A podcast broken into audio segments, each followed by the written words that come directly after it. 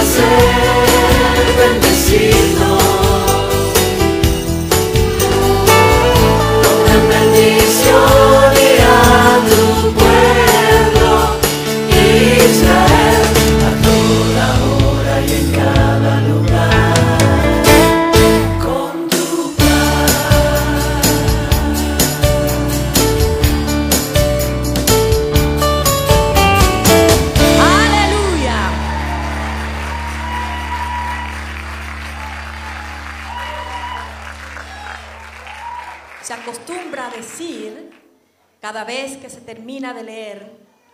libro de la Torá, se saludan los varones, se dan la mano y se exhortan unos a otros para continuar el estudio de la Torá. Y cada uno vamos a practicar y decirle al que está al lado, Hasak, Hasak, Benit Hasek. Esfuérzate y sé fortalecido. Muy buenas tardes a los hermanos que están en línea. Le damos nuevamente la bienvenida para la enseñanza de la tarde. Le damos la bienvenida al Moré Heriberto. Muchas gracias, mi hermano.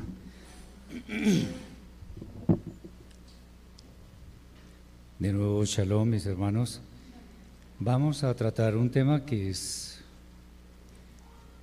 de, como dirían por ahí, de palpitante actualidad para estos días en los que ya pasamos eh, la fiesta de Yom y ahora nos preparamos para entrar al día de las expiaciones de Yom Kippurim. Bien, este tema lo, lo he titulado yo La Teshuvah, recurso divino para el pecador. Y es algo que vamos a tratar de, de detallar en, algún, en alguna manera para que tengamos claro exactamente cuál debe ser nuestra actitud ante el Creador. Bien. En los días que eh, son cercanos a, Yom Teruah y Yom Kippurim, quienes creemos en lo que está establecido en la Torah en general, eh, nos acordamos de mostrar una actitud de introspección que es motivada por lo que estas fiestas encarnan. En primer lugar, eh, se hace un llamado con voz de alarma por medio del sonido del shofar. Y pues repasando algo lo que, lo que se hizo en aquel día. En realidad la, la fiesta de Yom Teruah, si ustedes miran en, en la Torah, solamente dice que lo celebremos al son del toque. No dice por qué. Y aquí es donde viene nuestro discernimiento. Uno mira en la Torah y dice, lo cele- le- celebraréis al son del toque, no haréis trabajo, etcétera, etcétera.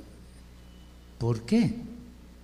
En Pesaj el Eterno nos dice que fuimos redimidos de Misraim y bueno, ya tenemos un motivo más que suficiente para celebrar la fiesta.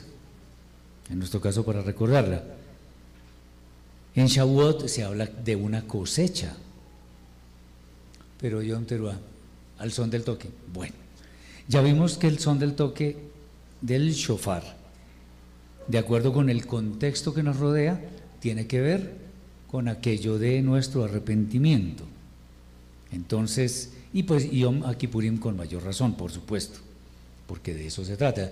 No, no es el día de Yom Kippur, sino Yom Kippurim, porque no es una expiación, son muchas expiaciones. Bien, entonces el llamado del, por medio de la voz del, de- de- del sonido del shofar,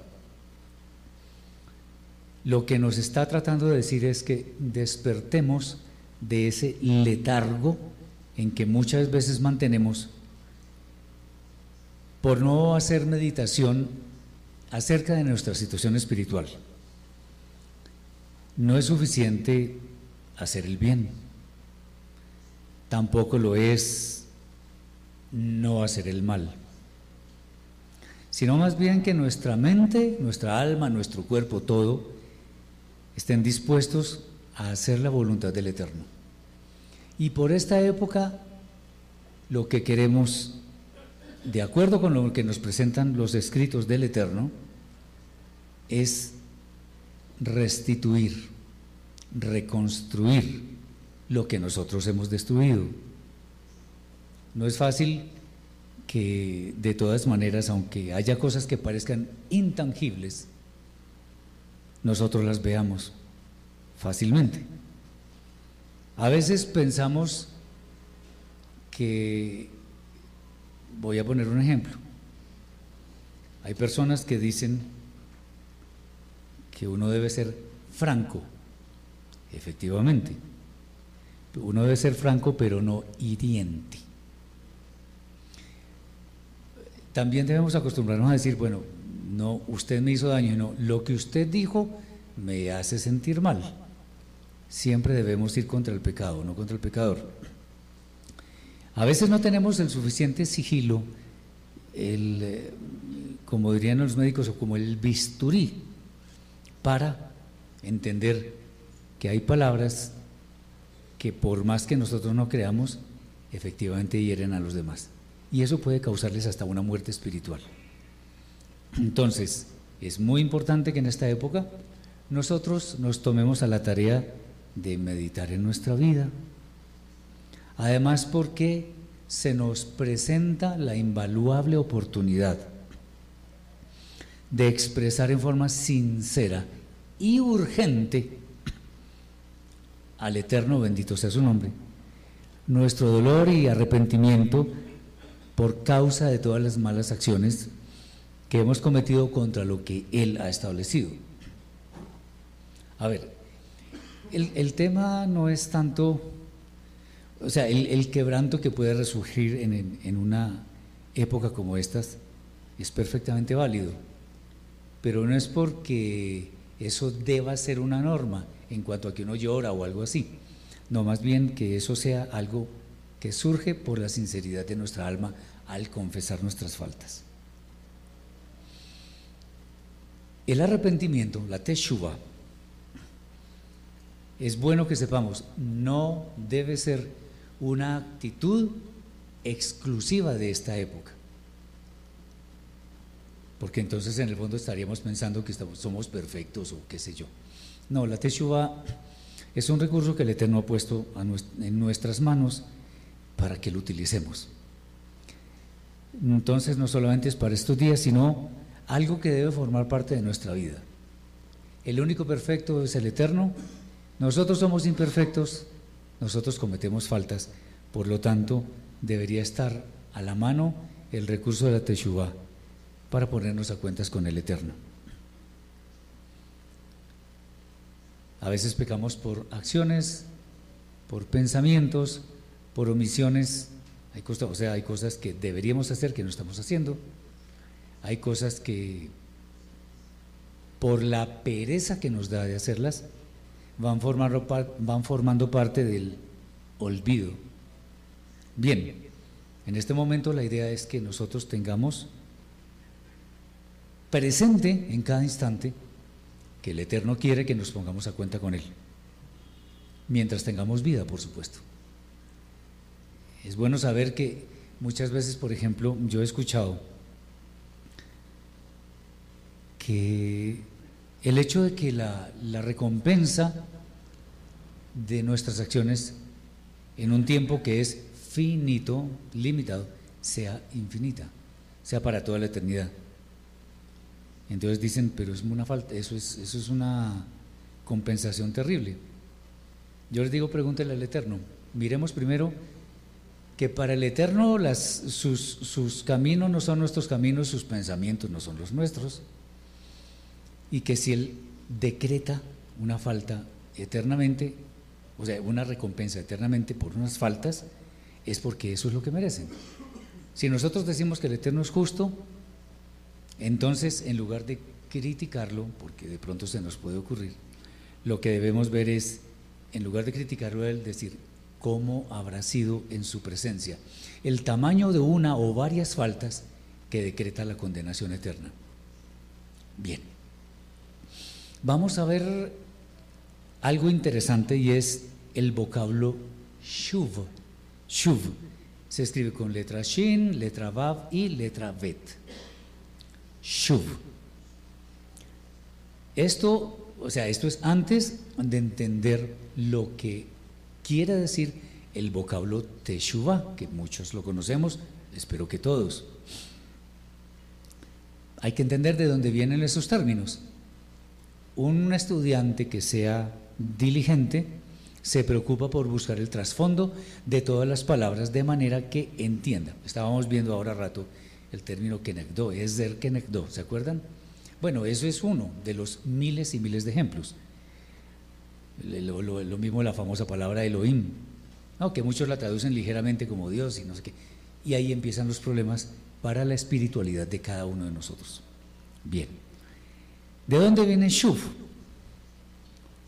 Ya hemos visto que existen muchos grupos de palabras, esto en el idioma hebreo, que descienden de una cosa que se llama el shoresh, la raíz, y por lo tanto, al tener esa misma raíz, todas están relacionadas.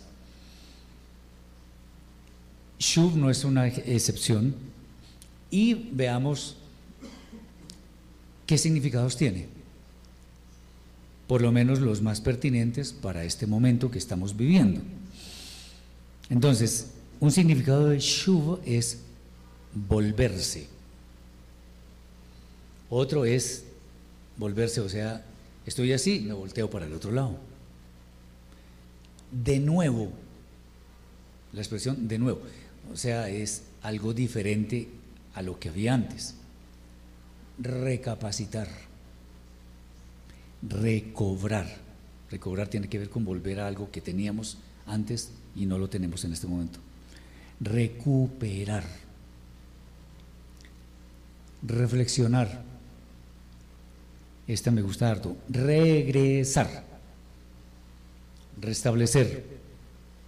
También significa restaurador, restaurar como verbo, restituir, retractar, retraer, retroceder, revocar, venir, volver, vuelta, enderezar, girar, indemnización, apartar, arrepentirse, cambiar, compensar, contrarrestar, convertir, desistir y devolver. Y no son los únicos. Esto es una ñapa que les quiero decir, es que como podemos ver, una palabra puede tener múltiples significados en lo que es nuestro idioma español. Por eso depende del contexto en el cual aparezca un vocablo. Y si el Eterno permite, espero que sí, que todos aprendamos a leer el hebreo sin los signos vocálicos, vamos a tener que aprendernos de esto para entender qué significa una palabra en un contexto. Todas estas palabras que acabo de mencionar, todos esos posibles significados que tiene la palabra shuv, se, se asocian con una idea que es regresar a una situación que antes existía y en este momento no. Para el caso que nos interesa de, de lo que estamos viviendo y celebrando, esta palabra shuv está íntimamente relacionada con el arrepentimiento de nuestros pecados, lo cual se manifiesta con el regreso, retorno de aquella condición de la cual nunca debimos salir, o sea, la santidad. Vamos a ver cómo es esto. ¿Alguien sabe por qué nace una persona? No hablemos de, del tema sexual ni nada, sino qué sucede en las esferas superiores. Yo tampoco sé, pero yo les voy a tratar de, de explicar en, en nuestro entendimiento. Las almas provienen del Eterno. ¿De dónde más vienen las almas? Y por provenir del Eterno, vienen, llamémoslo así, de un ambiente perfecto, de absoluta santidad.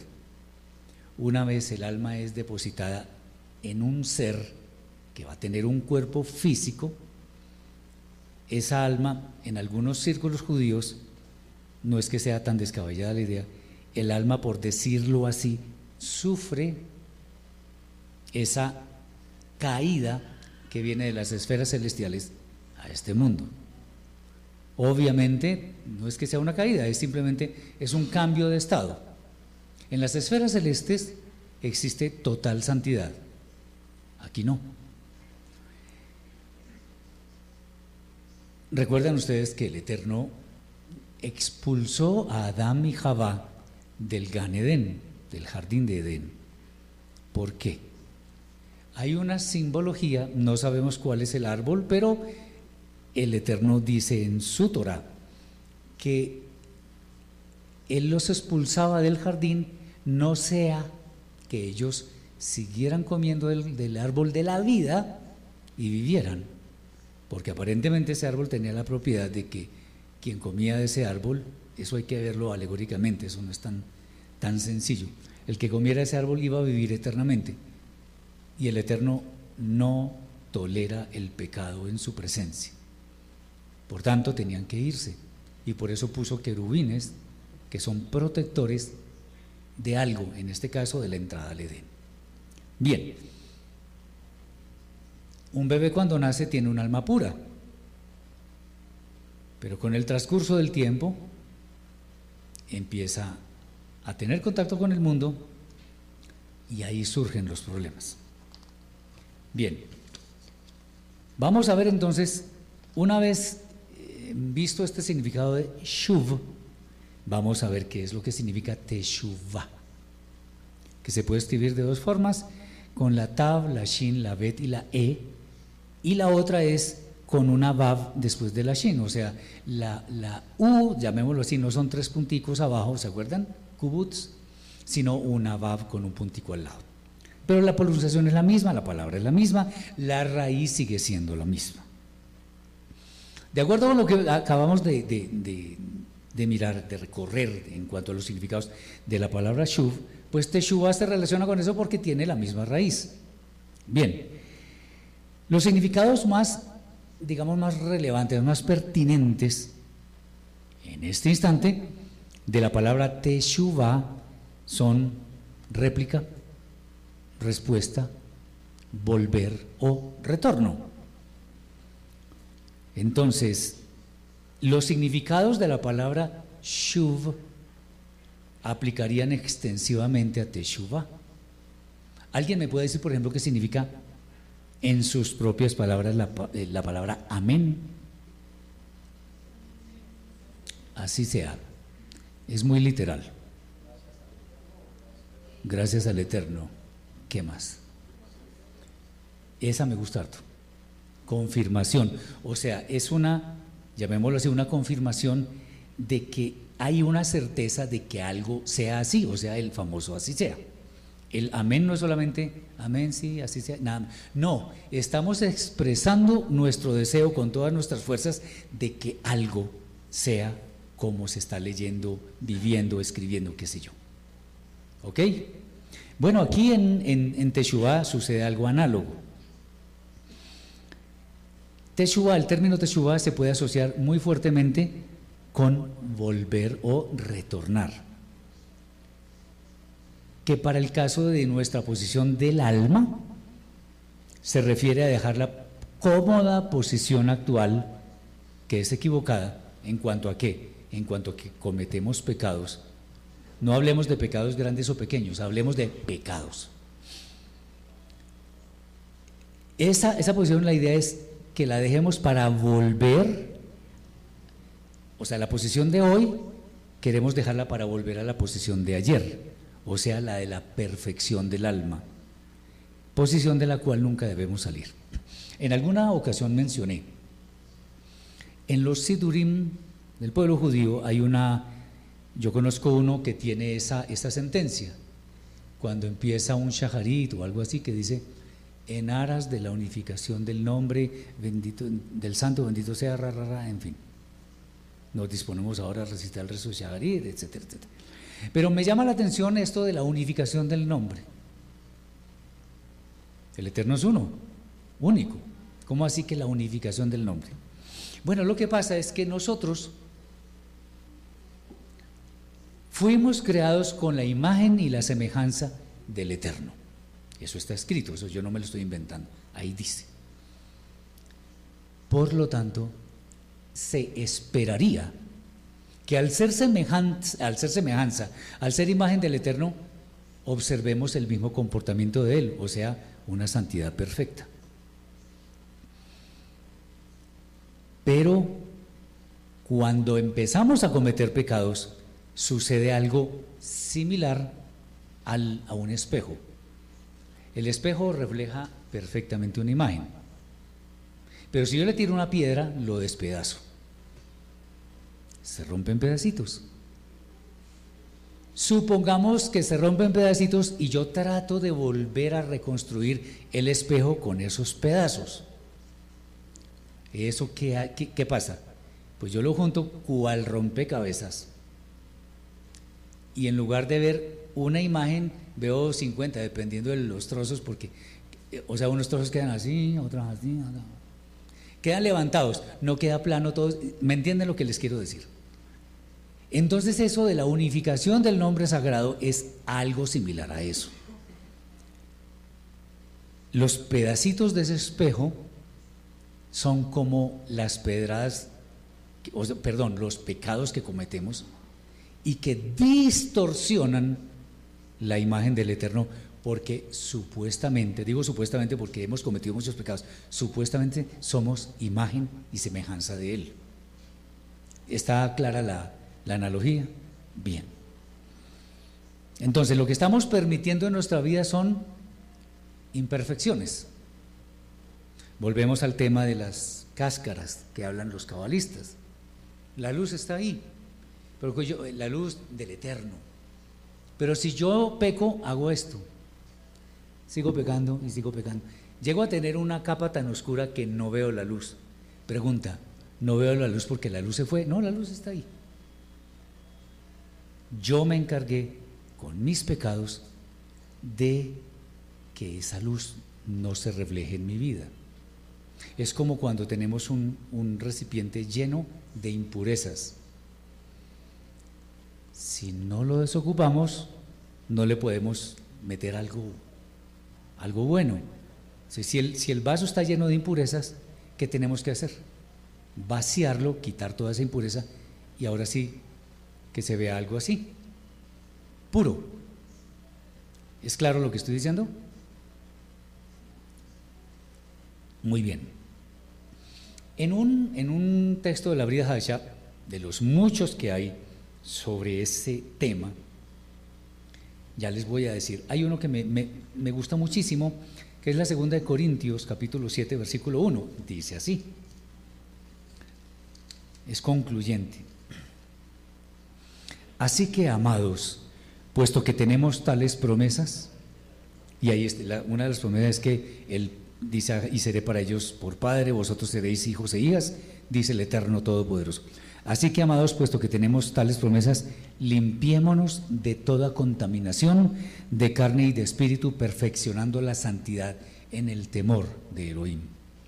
Entonces, en esta vida, ya que hemos cometido tantos errores, es bueno que progresivamente nosotros, voluntariamente, hagamos esa, ese esfuerzo de perfeccionar nuestra vida, independientemente de lo impopular que para muchos pudiera parecer. Bien, entonces Teshuvah tiene que ver con retornar, volver. Estamos en una situación imperfecta, aunque gracias al Eterno por todos los favores que nos ha concedido, pero estamos en una situación imperfecta. Todavía pensamos mal del hermano, todavía nos imaginamos ciertas cosas, nos burlamos de X, Y o Z persona. Estamos mal en esos aspectos. Pues las cosas podrían ser peores, pero también hay cosas buenas. Vamos a ver entonces cuáles son las consecuencias del pecado. Tenemos muchos testigos. Hay una, la, mejor definición que yo encontré en cuanto al pecado está en 1 Johanan capítulo 3 versículo 4 que dice, todo aquel que practica el pecado vive violando la Torah, porque el pecado es infracción de la Torah. Mejor definición, personalmente no la he visto. Pecado es ir contra la, voluntad del Eterno escrita en su Torah, así de simple. Esto significa que pecar o violar la Torah produce automáticamente un alejamiento de la presencia del Eterno. Porque como ya lo dije hace unos momentos, Él no tolera la presencia, Él no tolera el pecado en su presencia. Bien, hay varias citas que podemos hacer acopio de ellas para que nos demos cuenta la gravedad del pecado. Una es Shmot 32-33, Éxodo 32-33, donde dice, y el Eterno respondió a Moshe, al que pecare contra mí, a este yo raeré de mi libro. También encontramos en Yehezkel, Ezequiel capítulo 18, versículos 4 y 20 que dicen lo mismo. El alma que pecare, esa morirá. Acordémonos que muertes se puede, la muerte se puede definir de varias formas. Una es la muerte física, otra la muerte espiritual, muerte eterna, en fin, bueno, después lo veremos. También en, el en Romanos capítulo 3, versículo 23 dice, por cuanto todos pecaron y están destituidos de la gloria de Dios. Romanos 6, 23, porque la paga del pecado es muerte. Hay una cita que a mí me llama mucho la atención, que es Coelet, Eclesiastes, capítulo 7, versículo 20, que dice, ciertamente no hay hombre justo en la tierra que haga el bien y nunca peque. También por allá en primera de Melahim Aleph, Primera de Reyes, capítulo 8, versículo 46, dice el rey Shlomo al estar ofreciendo el, el templo, porque no hay hombre que nunca peque. O sea, es claro. Y el Salmo dice 14 y 53, dice, no hay justo ni a uno no. Mejor dicho, está clarísimo que todos hemos pecado y necesitamos ayuda. Porque así como en nuestra condición de pecadores, no vamos a lograr las moradas eternas. Entonces es fácil concluir que el pecado, que es la violación de la Torah, y en consecuencia la negativa afectación de nuestra relación con el Eterno, degrada nuestra condición espiritual. Razón más que suficiente para sentir la urgencia de restaurar esa relación con el Eterno, retornando a donde? A la senda de la Torah, que es la de la obediencia y por ende la del restablecimiento de nuestra condición ante el Eterno.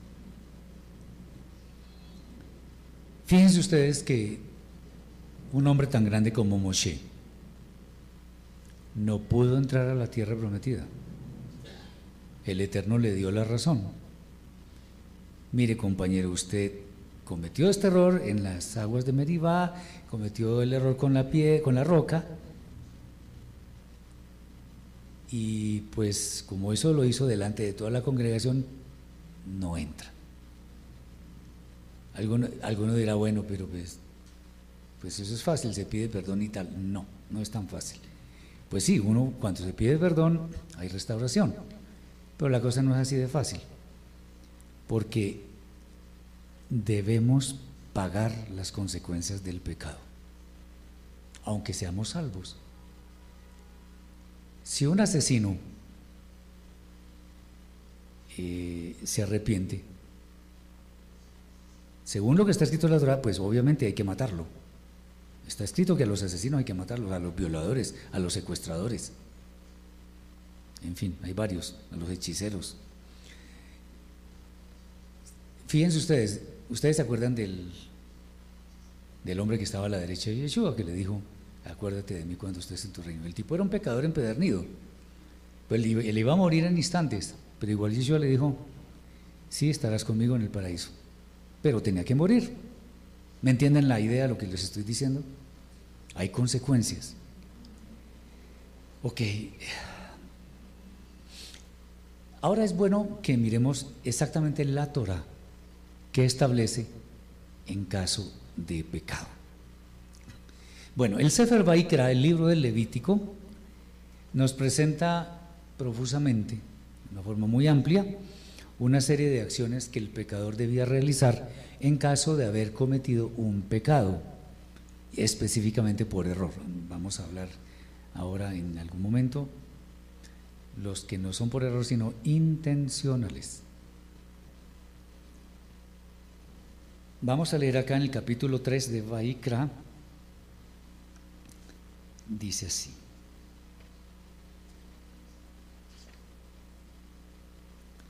Tres cuatro tal vez. No, cuatro.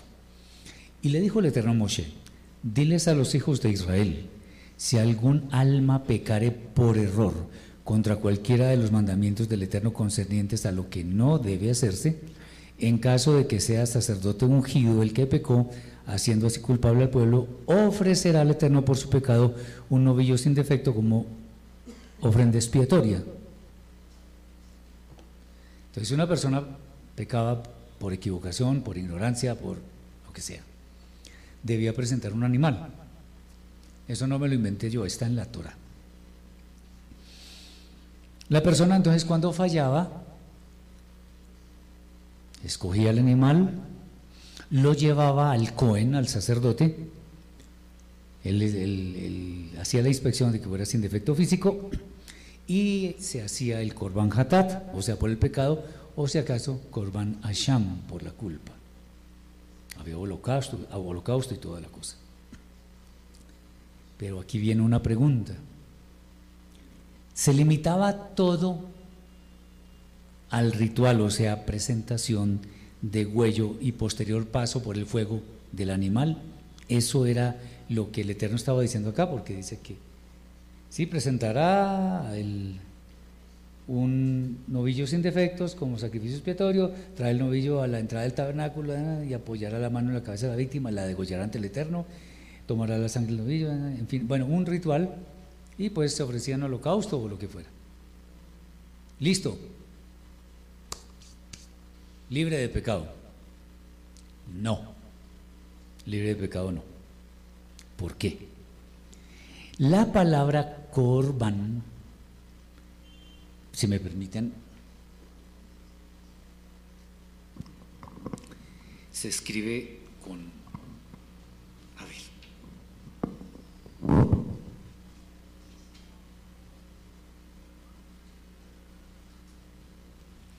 Co- Corban. Aquí hay un, un shoresh de la Kof, la Reish y la, la Bet.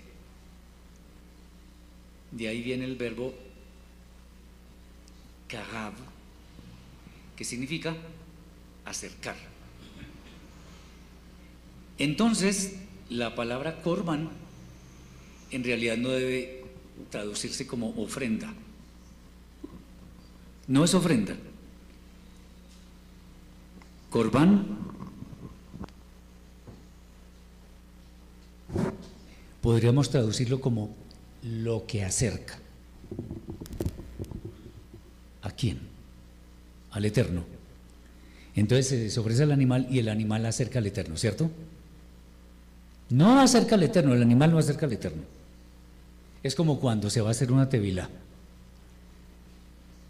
una purificación.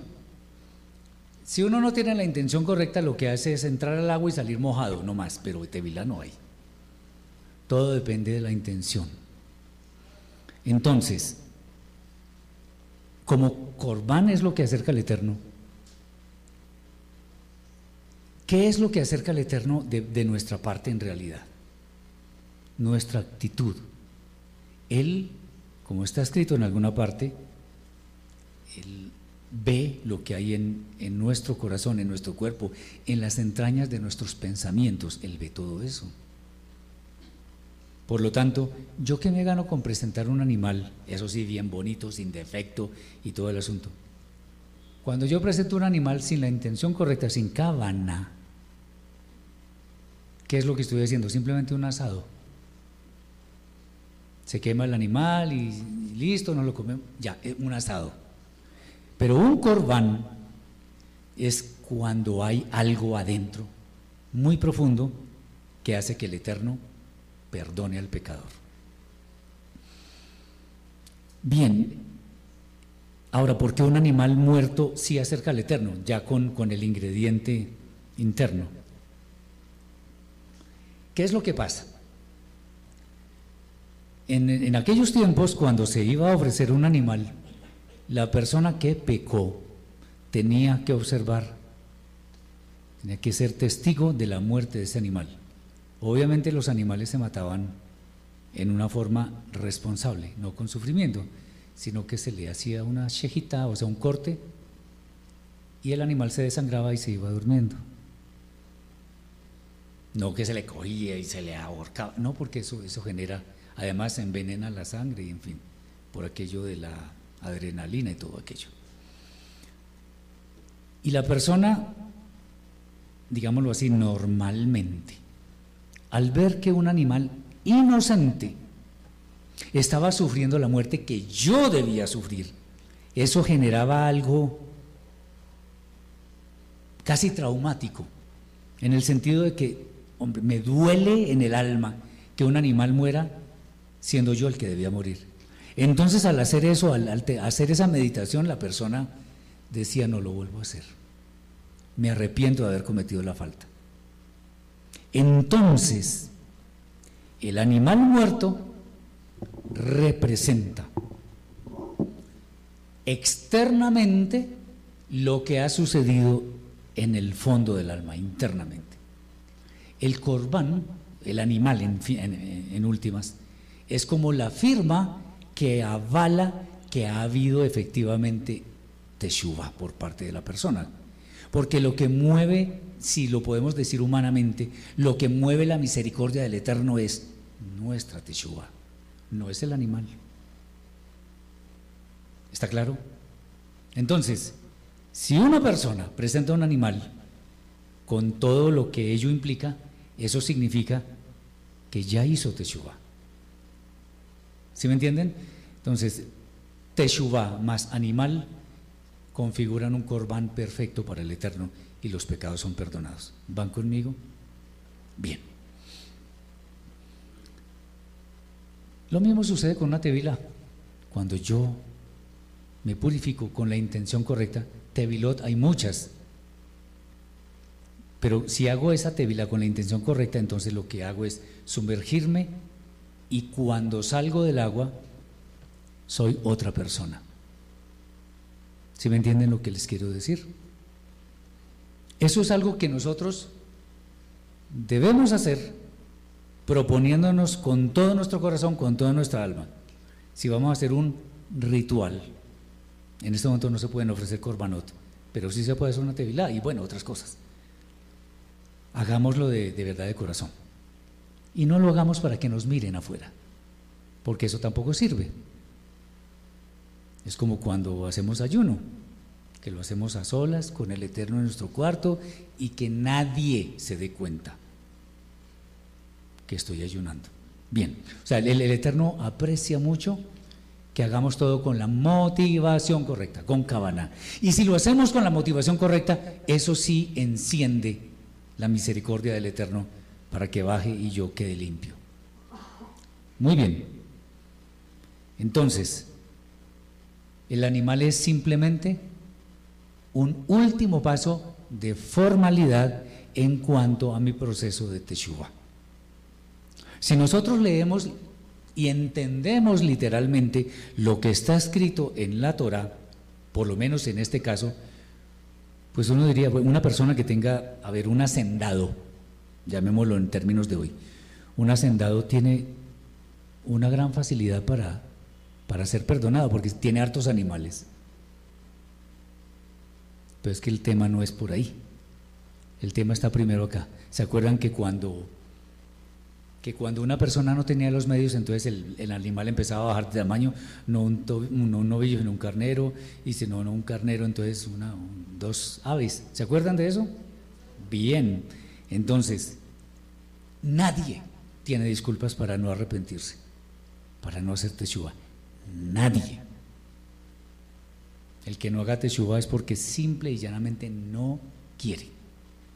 Muy bien. Entonces, esa palabra korban nos aplica cuando al ofrecer el animal, estoy hablando en época de Moshe, cuando al ofrecer el animal ha habido teshuva sincera. Y al presentar al animal, eso sí me acerca al Eterno. A mí no me acerca al Eterno un, animal que le hago el ritual perfecto, el de huello, la, en fin, pero sin teshuva. Como les decía, eso es un asado, pero nada más. Entonces, lo importante es la actitud de nuestra alma, nada más. Muy bien, entonces, teniendo en cuenta estas consideraciones, ahora cobra sentido lo que está acá. Voy a hablar un poquito de algo que a mí siempre me ha, me ha llamado la atención.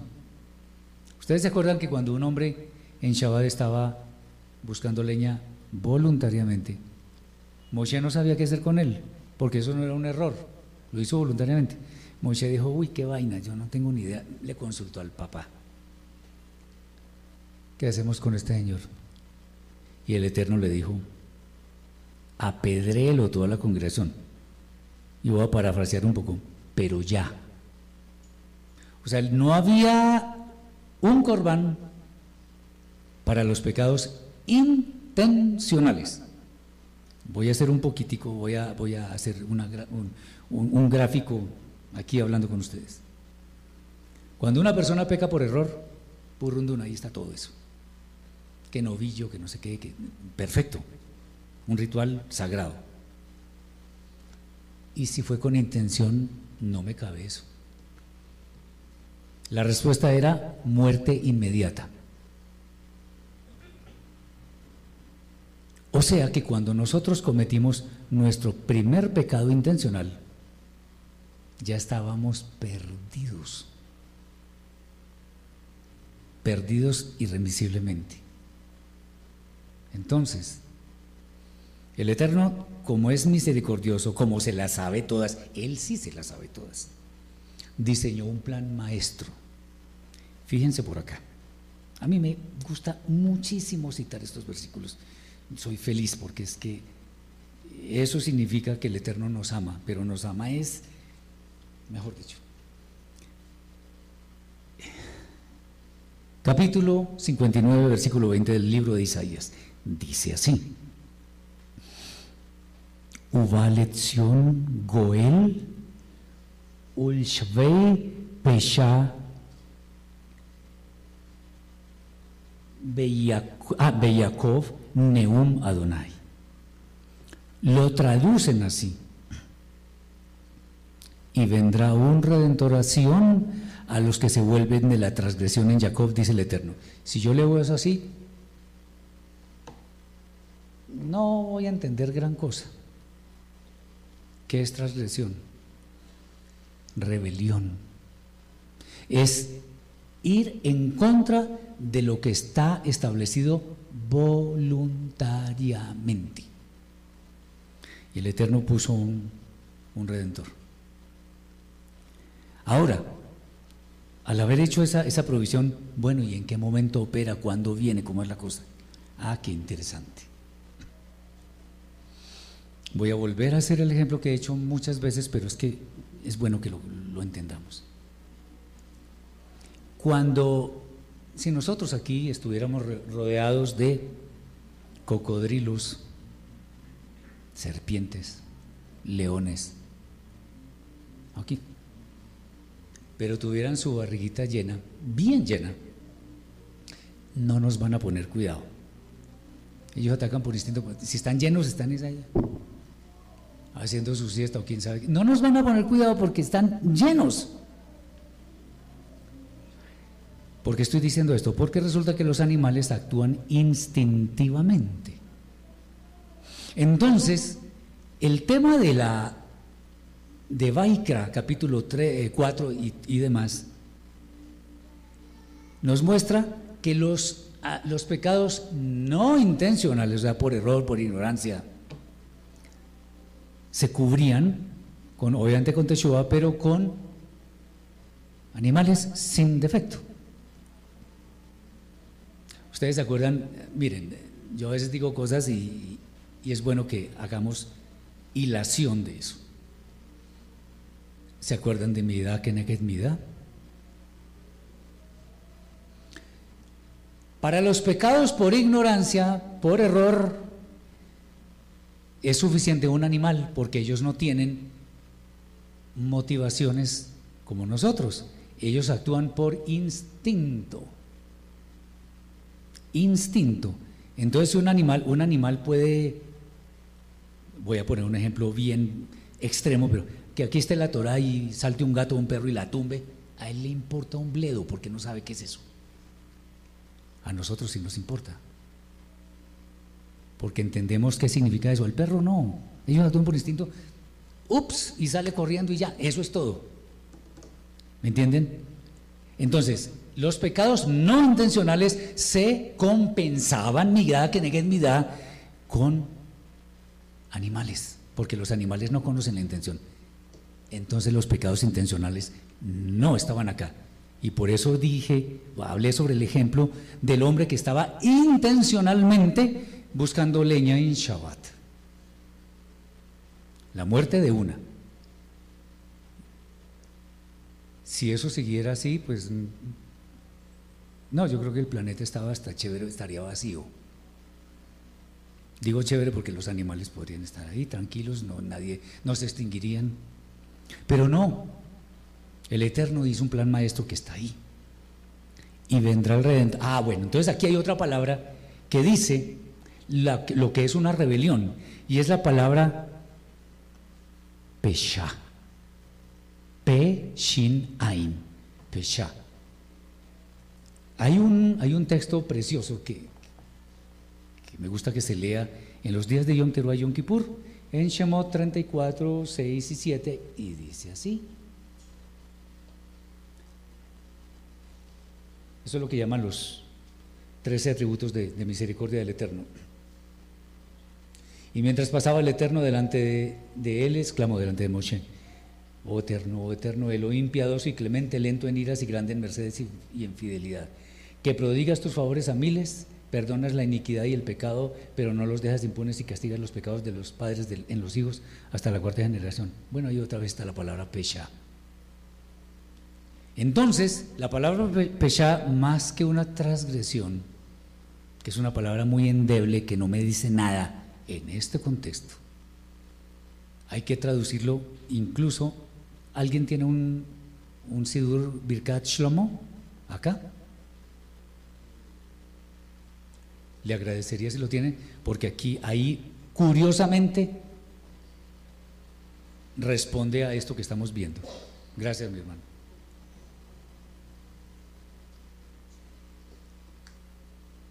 Yo me acuerdo cuando lo utilizaba y ahí está.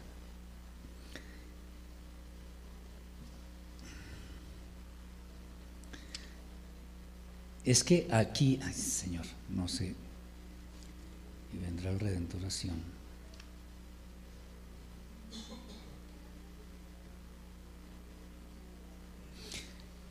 Si lo encuentro, bueno, y si no, es que ese versículo, Isaías 59, 20, lo traducen es la mejor traducción que he visto.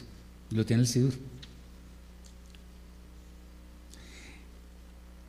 Bueno, se, me, se me iría el tiempo, pero ahí dice, y vendrá el redentoración a los que se vuelven de los pecados intencionales en Jacob, dice el Eterno. ¡Wow!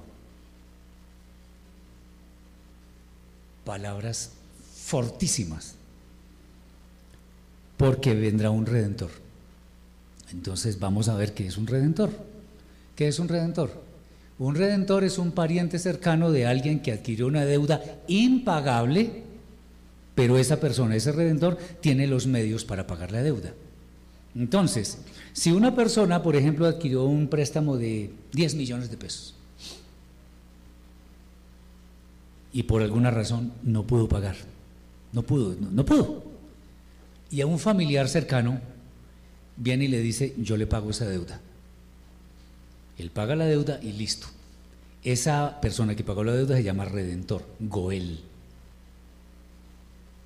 ¿Y eso qué tiene que ver con lo que estamos hablando? Tiene que ver todo. Vamos a ver por qué. El Eterno dijo, un redentor para expiar las, los pecados intencionales. Para expiar pecados no intencionales, los animales, para expiar los pecados intencionales tiene que, haber- que ser algo o alguien que conozca la intencionalidad de las acciones y que sea sin defecto, que tenga los dos ojos y todo eso, no, que no peque. Creo que ya saben a quién me refiero. Yeshua no pecó y él vino por esto, cumple esta profecía, además de 200 mil más. Ahí dice, el redentor. Ahora uno dice, pero él es redentor de, de Israel. Así muy fácil. No, no es tan fácil. Las noticias son mejores todavía. Yeshua es descendiente de David, eso lo sabemos. Su padre era descendiente de David. Entonces es pariente cercano de Judá. Y entonces, pues hay otra buena noticia. La madre de, empecemos más bien con Ruth. Ruth era moabita. Gentiles, ¿cierto? Ella es antepasada del rey David, por lo tanto de Yeshua. También la madre de Roboam, de Rehamam, era, se llamaba Naama, que era amonita. O sea, descendiente de los gentiles. Bueno, descendiente de Judá y de los gentiles y lo- las demás tribus, como qué. Bueno, hay algo que yo no he dicho en, voz muy alta, pero Yeshua, porque dice los escritos, que él fue probado en todo, pero sin pecado. O sea, él conoce las debilidades de Rubén y por lo tanto fue tentado con esas debilidades.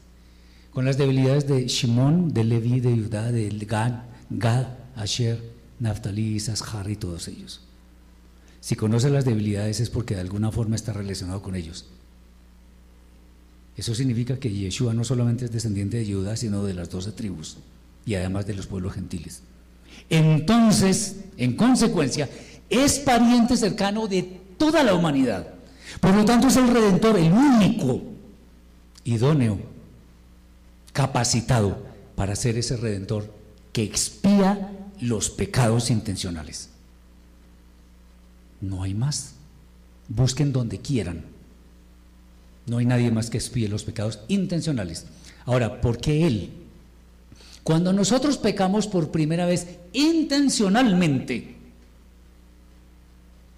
quedamos con el Eterno con una deuda impagable, porque no era por error.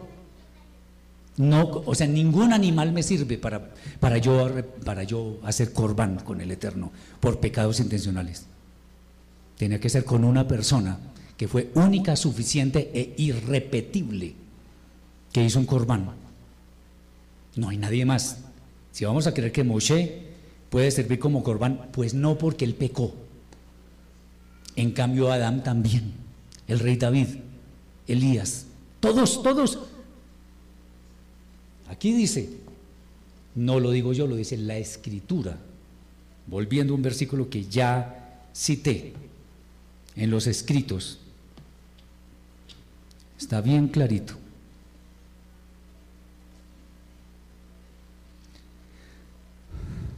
El libro de Coelet, Eclesiastés. Mejor dicho, si un hermano lo tiene, un hermano, una hermana, por favor, 720.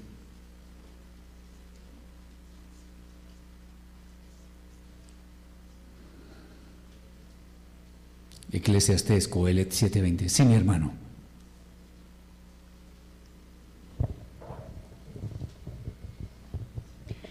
Porque no hay sobre la tierra un hombre que sea justo, que haga lo bueno y no peque. Más claro imposible. Todos pecamos. Cuando el salmista escribió el Salmo 14 y el 53, no hay justo ni uno, no. Ya habían pasado los grandes hombres. Coelet, del, rey Salomón, aparentemente. El hombre más sabio que ve sobre la tierra. Aquí no hay nadie, se salva, dicho, nadie se salva. No sé si ustedes hayan cometido pecados intencionales, yo sí. Y cuando yo veo eso, la triste condición que tenemos ante el Eterno,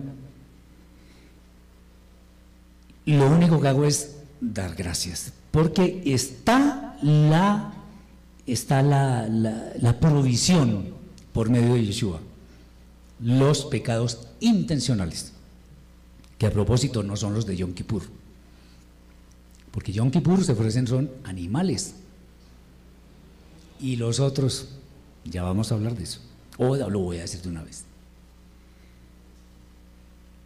Yeshua hizo un una, una- ofreció, se ofreció a sí mismo una sola vez y por siempre. De tal manera que, como fue el único que no pecó, entonces ese- ese- ese- ese ofrecimiento que él hizo de su vida sirve para antes y para después. Al fin y al cabo, para el Eterno no existe pasado, presente ni futuro. Todo está ahí al frente de él. El que crea en esa obra expiatoria va a ser perdonado de los pecados intencionales. Bien. La presentación de los animales, ¿está entendido lo que acabo de decir? Claro, diáfanamente claro, esto es importante. La presentación de los animales sin defecto fue establecida en tiempos de Moshe, como está escrito aquí en la Torah. Ah, bueno, además, no, esto, esto es, es, es una hermosura lo que hay acá. Capítulo 4 de Vaikra. Fíjense ustedes, por eso es bueno aprender hebreo, porque aquí dice eso y Miren lo que dice. Y le dijo el Eterno Moshe, dice a los hijos de Israel, si alguna alma pecare por error contra cualquiera, etcétera, etcétera. Ahora, el versículo 5 dice, y el sacerdote ungido tomará la sangre del novillo la llevará al tabernáculo, mojará un dedo de la sangre, etcétera, etcétera, etcétera. Aquí no hay casualidades ni coincidencias. Alguna vez les dije y vuelvo y les repito, ni suerte, ni azar, ni coincidencia, ni casualidad, ni coi- nada de eso, eso nada de eso existe. Esas son diferentes palabras para decir que hay una manifestación de la voluntad soberana del Eterno. Uy, qué suerte esa persona. No, no, suerte no. Pero ¿por qué estoy diciendo esto? Porque es que aquí dice, y el sacerdote ungido tomará, pero bueno, sacerdote ungido, ah, sí. sí. Miren lo, lo potente que es esto. Versículo 5. Belakaj a Cohen a Mashiach. Es la primera vez que aparece esa palabra Mashiach. Y qué interesante que está relacionado con el pecado. Les invito a que sigan aprendiendo hebreo. Ahí está la riqueza. La primera vez que aparece la palabra Mashiach es para relacionarlo con el pecado. Creo que la relación es muy obvia, ¿no? Ahora sí sigo. Esa, presentación de animales sin defecto fue en la época de Moshe de bendita memoria. Y una explicación cuando hay Teshuvah, para mí también como una de las mejores que hay, está escrita, yo la he mencionado profusamente, es Proverbios Mishle 28:13. El que encubre sus pecados no prosperará, mas el que los confiesa y se aparta alcanzará misericordia. Otro texto que también he citado mucho, que me gusta muchísimo. Isaías 1, 18 al 20. Venid luego, dice el Eterno, y estemos a cuenta. Si vuestros pecados fuesen como la grana, o sea, rojos, como la nieve serán emblanquecidos. Si fueran rojos como el carmesí, vendrán a ser como blanca lana. Si quisierais, oyereis, comiereis el pan de la tierra, el bien de la tierra. Si no quisierais y fuereis rebeldes, seréis consumidos a espada, porque la boca del Eterno lo ha dicho. Claramente se está refiriendo a que no tengamos cuentas pendientes con el Eterno, bendito sea. Como les había mencionado, Adán y Jabá fueron expulsados del jardín porque no podían seguir pecando y comer del árbol de la vida. El alma, cuando es depositada en un ser humano por parte del Eterno, es perfecta. Otra vez, el alma viene del Eterno, es perfecta. El contacto con el mundo es el que lleva a pecar. Por eso es tan importante que le demos un uso adecuado, responsable, perfecto a la libertad que nos fue conferida. Esto nos puede conducir a un inminente peligro de muerte porque la libertad la podemos utilizar en una dirección contraria a, lo que el Eterno establece. Entonces, es urgente, imprescindible, necesario que nuestras vidas día a día se preocupen por retornar al Eterno, a la perfección del principio, de manera que progresivamente podamos recuperar, si así se puede decir, la imagen del Eterno en nosotros. Este tema de la del corbán de, de Yeshua lo que hace es que nosotros agradezca, deberíamos agradecer que el Eterno, aún mereciendo lo peor de lo peor, nos esté dando una provisión para que seamos salvos. Si nosotros leemos bien la Torah, nos daremos cuenta que no hay provisión para, para pecados intencionales. Ahí está. Señor, ¿qué hacemos con este, con este hombre que está cogiéndole en Shabbat? Apedréenlo y lo pedrearon, no tuvo tiempo de nada. Pecado, pecado intencional es muerte y eso hace más eh, vigente aquello de que la paga del pecado es la muerte, ni más ni menos. Bien, ahora más o menos sabemos qué es lo que es Teshuvah, o sea, eh, de dónde viene, eh, la etimología y todo eso. Ahora, ¿qué es la Teshuvah? Cuando nosotros hemos sido, cuando somos conscientes de que hemos destruido algo eh, y lamentamos esas acciones, lo más normal, lo más obvio es que nosotros deseemos restaurar eso que hemos dañado. Nuestra alma eso es lo que debe hacer. Una vez hemos entendido que nuestras malas acciones lo que van a hacer es llevarnos a la vergüenza y confusión perpetua, como dice el visionario Daniel, capítulo 12, versículo 2. Muchos despertarán, unos para vida eterna y otros para vergüenza y confusión perpetua. El pecado, al ser una violación de la Torah, produce daños a veces irreparables en el orden perfecto que existía en el comienzo de la creación. Acuérdense que el Eterno por allá en Bershit, capítulo 1, versículo 31, dice, y vio el Eterno, o vio Elohim más bien, todo lo que había hecho, y he aquí que era bueno en gran manera, supremamente bueno, perfecto. ¿Quién lo dañó? Nosotros. Cuando nosotros de verdad queremos hacer Teshuvah, ello significa que estamos dispuestos a hacer todo lo que sea necesario para reparar aquello que hemos perturbado. Y una forma de revisar esa condición de pecadores que estamos necesitados de hacer teshuva, lo podemos, por decirlo así, esquematizar en una serie de pasos. Lo primero, puede parecer obvio, pero es ser conscientes de que hemos pecado en alguna forma. Lo primero para que se dé, o digamos, lo primero para que, lo primero que se debe dar para la solución de un problema es que seamos conscientes del problema.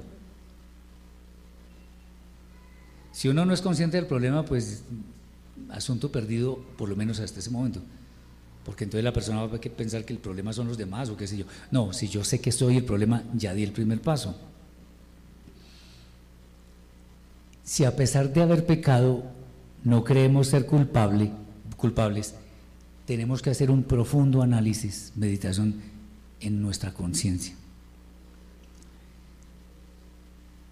Y para esto se requiere muchísima humildad, para reconocer los errores.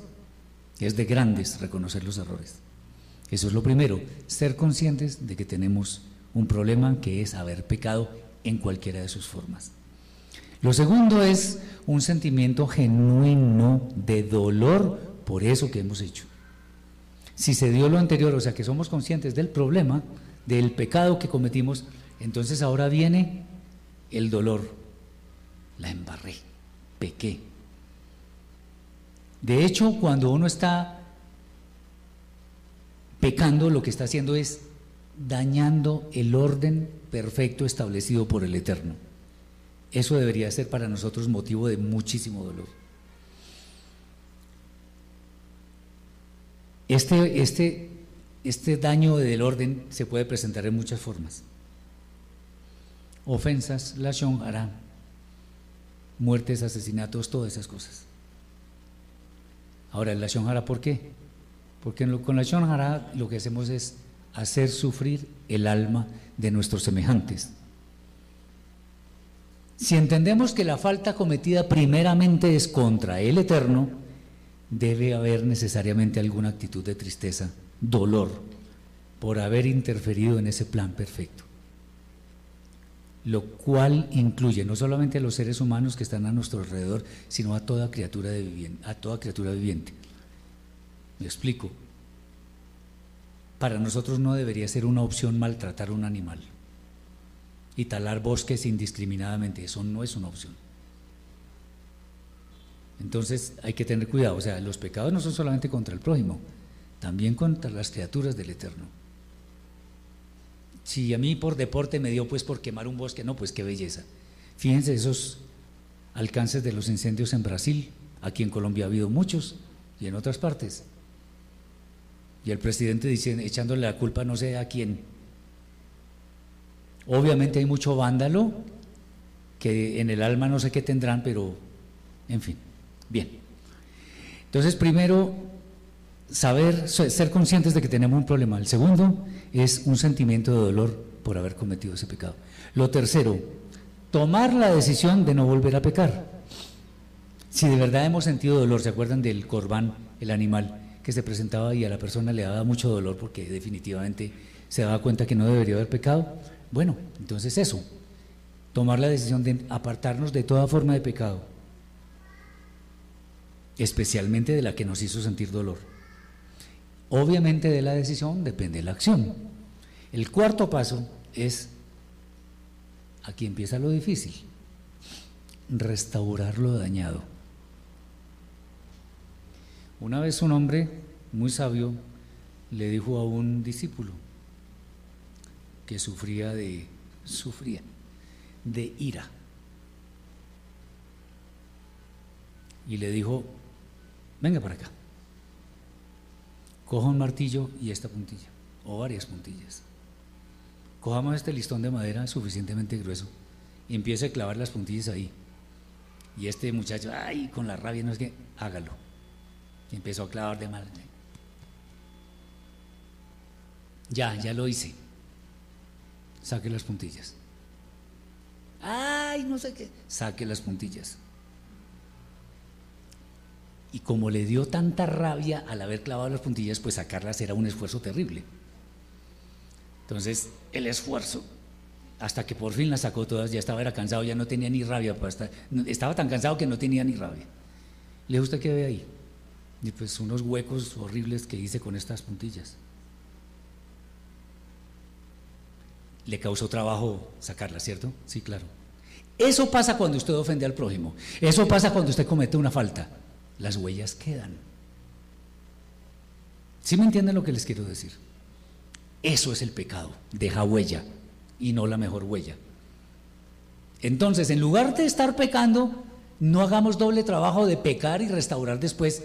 Muchas veces no podemos hacerlo, bien sea porque la persona que ofendimos murió o porque hice un daño que no puedo pagar con, con el dinero que tengo, qué sé yo.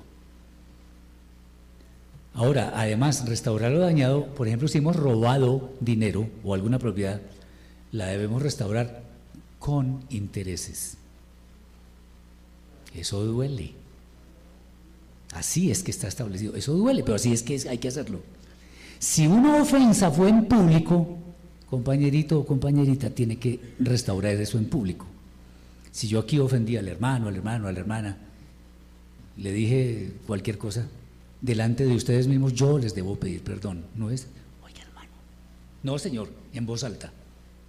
Por eso me, me molesta mucho cuando muchos periódicos en este país, todos casi, sacan una noticia infamatoria sobre alguien y la Corte Constitucional o los jueces, qué sé yo, lo obligan a retractarse. Y sí, efectivamente se retractan por allá en la última página, la de los clasificados, con un aviso chiquito. Nos retractamos de eso. ¿Qué dije a vos? ¿Sí me entienden lo que quiero decirles? Mi da que negues mi da. Si ofendí en público, me retracto en público. Debo tener los suficientes pantalones para hacerlo. Si hemos mentido, confesar nuestra mentira y así sucesivamente. Y el otro, que puede ser incluso el más difícil de todos, no volver a cometer el pecado. Uno dice, ah, sí, fácil, fácil. Cuando muchas personas dicen que, no, Adán y Jabá fueron expulsados, ah, yo no hubiera comido el fruto. ¿Cómo no? Yo me hubiera comido el fruto, todo el árbol me lo hubiera comido. Todo. Además me sabía rico y no me importaba. ¿Me entienden lo que les quiero decir? Algo que tenemos que tener en cuenta para todo esto, uno dice, bueno, el pecado y la ta, ta, ta, pero se nos olvida una parte supremamente importante y es una cosa llamada el perdón. Y es, esto es como de lo último que quiero hablar, porque esto debe ser algo que forme parte de nuestra vida. En estas fiestas de Yom Teruah y Yom Akipurim, el alma del creyente, creyente verdadero, está presta a ponerse a cuenta con el Eterno. De manera que esté con absoluta libertad para gozar de la gran fiesta de Sukkot que nos proyecta la eternidad. Algún día hablaremos de eso con el permiso del Eterno. Bien, Una de las grandes, no me van a levantar la mano todos, una de las grandes causas por la cual no estamos en paz es la falta de perdón. ¿Les ha pasado? Ah, bueno, a mí también. Bien sea porque no queremos perdonar o no queremos pedir perdón. Este último caso, en el día de Yom Kippurim tenemos una excelente oportunidad para expresar todo aquello que hemos cometido, que le hemos hecho al Eterno y a nuestros semejantes por todo tipo de ofensas. Pero esta es solamente una cara de la moneda, una parte del perdón. Muchas veces nosotros somos objeto de ofensas por parte de nuestro prójimo y aquí viene el problema y es que no siempre estamos dispuestos a perdonar. Yo no le perdono. Eso no lo perdona nadie, que lo perdone Dios, dicen así. Bajémonos de esa nube. El perdón es de personas gigantes espiritualmente. Yeshua nos dio unas palabras que, uy, como que, sí, perdono. Para ver por qué. Miren lo que dicen, Matillahu 18, 21 al 22. Entonces se le acercó Kefa y le dijo, Adón, ¿cuántas veces perdonaré a mi hermano que peque contra mí? ¿Hasta siete veces? No, pues qué santo. Yeshua le, le dice, no te digo hasta siete veces, sino hasta setenta veces siete. Pues aún los profetas que fueron llenos de la Rúa Jacodes cometieron errores. Fíjense ustedes algo. 70 veces 7 no es la multiplicación trivial de 70 por 7, o sea, 490 veces. No. ¿Saben qué es 70 veces 7? Es un número que es más grande que todas las estrellas que hay en el cielo. Son 77. Ustedes, ustedes pueden deletrear o decir ese número, con, yo, un 5 y un 0, 50. Un 1 seguido de 6 ceros, un millón. Un 1 seguido de 5 ceros y un 4, un millón 4. Y así sucesivamente. Deletreenme esos 77. En otras palabras, tenemos que perdonar siempre. El Mesías llevó toda la inmundicia de este mundo, sin tener la culpa. Y estando en el madero dijo, Padre, perdónalos porque no saben lo que hacen. Semejante hombre, lo estaban escupiendo, lo estaban pateando, lo estaba, se estaban burlando de él, perdónalos porque no saben lo que hacen. Yo no sería capaz de hacerlo, yo una cosa de esas, lléveme rápido porque yo está muy horrible, pues. ¿Me entienden lo que les quiero decir? Y ya voy a decir por qué hay que perdonar siempre. No importa la falta cometida contra nosotros, no importa. Lo importante es que nuestra alma esté en paz con el Eterno. Miren, la falta de perdón trae enfermedades. Y trae una cosa que llaman por ahí mal de ojo. Bueno, hay una cantidad de cosas. Pero aquí hay una cosa bien interesante. El santo, bendito sea el Eterno, tiene todo planeado. Les voy a leer unos versículos a ver qué entienden. Yo sé que los van a entender. De Abarín 32, 35. Mía es la venganza y la retribución. De Barín 32, 41.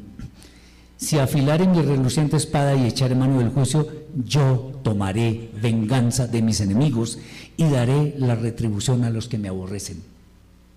Romanos 12, 19. No os venguéis vosotros mismos, amados míos, sino dejad lugar a la ira de Elohim, porque escrito está, mía es la venganza, yo pagaré, dice el Señor. Hebreos 10:30, pues conocemos al que dijo, mía es la venganza, yo daré el pago, dice el Señor.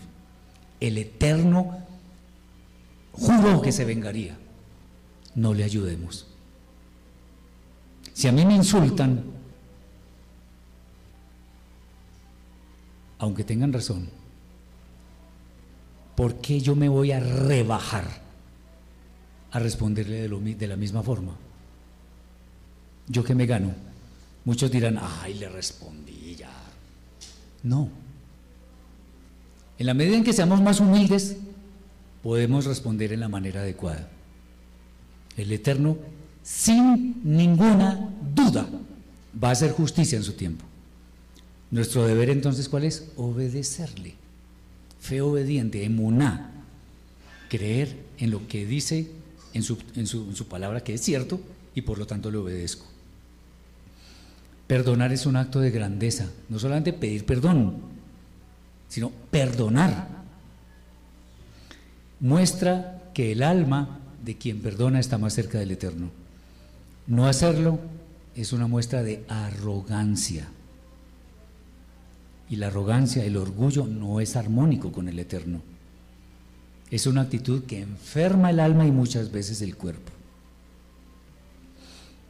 Cuando perdonamos, nuestro ser descansa. Cuando dejamos de perdonar, nuestro ser sufre. ¿Por qué no perdonar? Y por último, tengamos en cuenta algo porque es bueno mirar las aristas que tiene todo esto. Perdonar no necesariamente significa olvidar. Ojo con esto. Aunque es deseable que, que fuera, pero perdonar no es olvidar, no son sinónimos. Y ya les había dado el ejemplo. En un matrimonio donde hay una infidelidad conyugal, se engendró un hijo por fuera. Pues ese, ese errorcito va creciendo y lo vamos viendo todos los días. Entonces, si el ofendido perdona al, al que ofende, porque eso se puede dar, no creamos que adulterio significa divorcio inmediatamente. No, no, no. Para eso está una cosa que llama perdón. Y el hecho de que haya consecuencias no significa que uno no las pueda superar. Por lo tanto, perdonar implica vivir con las consecuencias de la falta u ofensa sin que ello afecte a nuestra vida. Que una persona me robó no sé cuántos millones. Cuando yo digo la perdono es porque ya no me importa esa deuda, ya vivo tranquilo, me quité ese lastre de mi vida, lo boté. Entonces, perdonar se convierte en una acción que nos lleva a ser más semejantes al Eterno, pues Él mismo estableció nuestro deber de perdonar. Shalom para todos, muchas gracias por su atención y espero que esto haya sido bendición para todos. Mis hermanos, muchísimas gracias por estar en línea con nosotros. Nos veremos en el próximo Shabbat. Recuerden que el día miércoles es el día de Yom Kippurim. Bendiciones, mis hermanos, y Shavuot.